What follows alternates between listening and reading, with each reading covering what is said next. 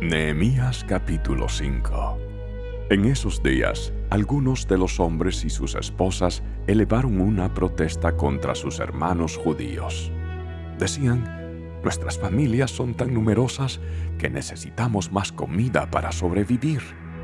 Otros decían, hemos hipotecado nuestros campos, viñedos y casas para conseguir comida durante el hambre.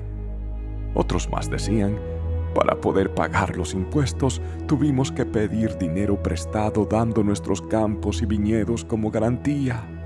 Pertenecemos a la misma familia de los que son ricos y nuestros hijos son iguales a los de ellos. Sin embargo, tenemos que vender nuestros hijos como esclavos solo para conseguir lo necesario para vivir.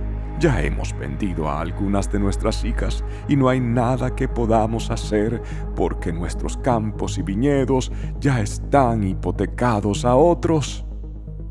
Cuando oí sus quejas, me enojé muchísimo. Después de pensarlo bien, denuncié a esos nobles y a los funcionarios y les dije, Ustedes perjudican a sus propios parientes al cobrar intereses cuando les piden dinero prestado. Entonces convoqué a una reunión pública para tratar el problema. En la reunión les dije, estamos haciendo todo lo posible para rescatar a nuestros parientes judíos que han tenido que venderse a extranjeros paganos, pero ahora son ustedes los que los someten a esclavitud. ¿Cuántas veces tendremos que redimirlos? Ellos no tenían nada que argumentar en su defensa. Entonces insistí, no está bien lo que ustedes hacen. ¿Acaso no deberían andar en el temor de nuestro Dios para evitar que nos pongan en ridículo las naciones enemigas? Yo mismo, al igual que mis hermanos y mis trabajadores, he estado prestando dinero y grano al pueblo, pero ahora dejemos de cobrarles intereses. Devuélvanles hoy mismo sus campos y viñedos, sus olivares y sus casas Además, devuelvan los intereses que cobraron cuando prestaron dinero, grano, vino nuevo y aceite de oliva. Entonces ellos respondieron, devolveremos todo y no le exigiremos nada al pueblo. Haremos como tú dices. Luego llamé a los sacerdotes e hice que los nobles y los funcionarios juraran que cumplirían su promesa. Sacudí los dobleces de mi manto y les dije, si no cumplen su promesa, que así los sacuda Dios de sus casas y de sus propiedades. Entonces toda la asamblea respondió, Amén. Todos alabaron al Señor y cumplieron con lo prometido.